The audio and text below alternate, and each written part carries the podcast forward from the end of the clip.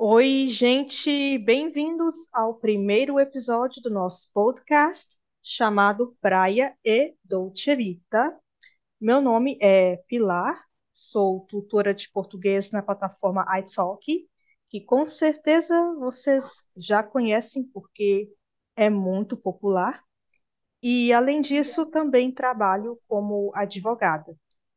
Ensino português porque amo línguas e gosto muito de ensinar a minha aos estrangeiros que desejam aprendê-la, e eu adoro acompanhar o progresso que eles fazem. E aqui comigo temos a minha amiga italiana, Giada, que ensina italiano também no iTalk. Olá, Giada, tudo bem? Bom dia, sim, tudo bem. E você? Muito bem, obrigada. Bom, vou explicar a vocês sobre o que é o nosso podcast. Esse podcast é basicamente o resultado de várias conversas entre Diada e eu, nas quais falamos sobre diversos temas relacionados à cultura brasileira e também à cultura italiana, como, por exemplo, culinária, história, comportamento em situações do dia a dia, porque um brasileiro pode se comportar de uma maneira diante de uma situação cotidiana e um italiano ou qualquer outra pessoa de outro país pode se comportar de outra maneira. E é muito interessante que a gente possa ver essas diferenças culturais. E também falamos sobre língua e sempre comparamos as semelhanças e diferenças entre Brasil e Itália. E nesse podcast iremos falar sobre esses temas que são relacionados às culturas brasileira e italiana, sempre fazendo essa comparação. E teremos duas versões desse podcast. Esta em português, que, como eu já disse, se chama Praia e Dolce Vita, e a versão da Diada, que será totalmente em italiano, que irá se chamar Espiaggia e Dolce Vita, e será apresentado por ela, obviamente. E este podcast é direcionado aos estrangeiros que estão aprendendo português e que desejam conhecer mais sobre a cultura brasileira e achamos interessante fazer essa comparação com outro país, que no caso será a Itália. Acreditamos que aprender sobre a cultura também faz parte do processo de aprendizado de um idioma. E é por isso que resolvemos fazer esse podcast para vocês. E agora a Diada irá se apresentar e vai nos falar um pouco sobre a versão italiana do podcast. Claro. Bom, eu sou Giada, sou italiana, moro na Itália, em Roma, e sim, sou uma professora de italiano, eu também ensino no Italki, no Italki, e, e gosto muito, gosto muito de ensinar a minha língua aos estrangeiros e gosto de ver os progressos que eles fazem é, na aprendizagem. É, é, gosto muito, gosto muito sim. E, e bom, esse podcast, a versão italiana desse podcast, vai ser um podcast que é chamado Spiaggia e Dolce Vita, onde spiaggia será praia, é, a tradução italiana por praia, e, mas não vai ser uma tradução idêntica do podcast da Pilar, porque esse podcast vai falar, bom, dos mesmos assuntos, é, do podcast em português, vai ser um pouco diferente, porque, bom, vai ser em italiano, claramente, e também é, vai falar sobre a Itália, as coisas culturais da Itália, típicas da Itália. E falando, falando um pouco de você, Pilar, onde você mora?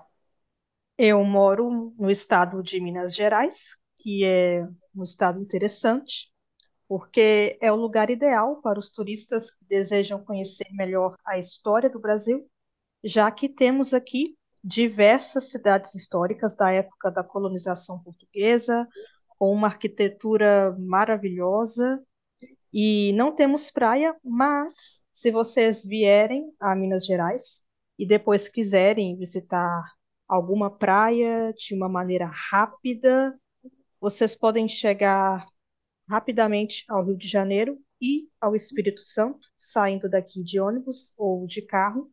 Se quiserem, também podem ir até a Bahia, onde eu nasci, que está no Nordeste e é um estado que também faz divisa com Minas Gerais, porém, o caminho até a Bahia é bem mais longe, leva muitas horas.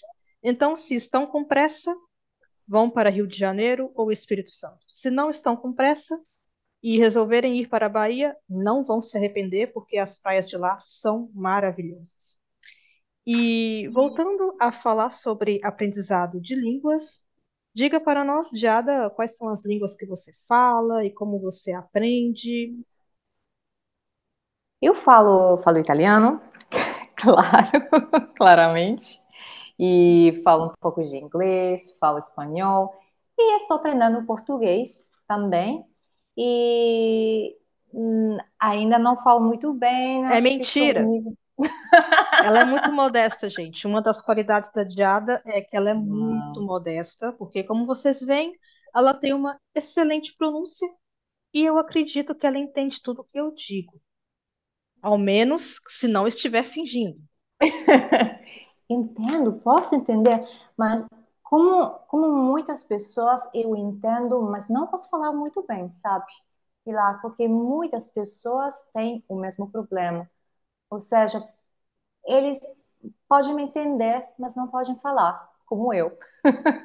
eu posso falar coisas básicas, coisas muito, muito simples, e claramente vou cometer erros, isso com certeza, mas a Pilar vai me ajudar.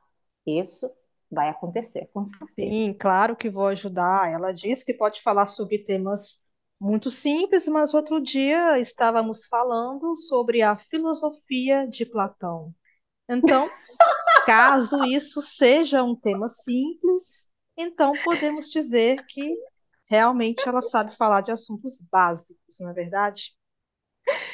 Sim, claro. Quando? Quando aconteceu? Ah, não se lembra, não se lembra, gente. Infelizmente, a Diada também tem aqui um problema de memória. Mas, enfim, Diada, conte para nós quais são suas técnicas para aprender todas essas línguas. Um, bom, as minhas fantásticas e únicas técnicas para aprender são, bom, a gramática. Uh, basicamente, a gramática. Eu vou ler as regras, basicamente, depois vou repetir, memorizar e depois vou, vou escutar as coisas muitas, muitas vezes. E, e você?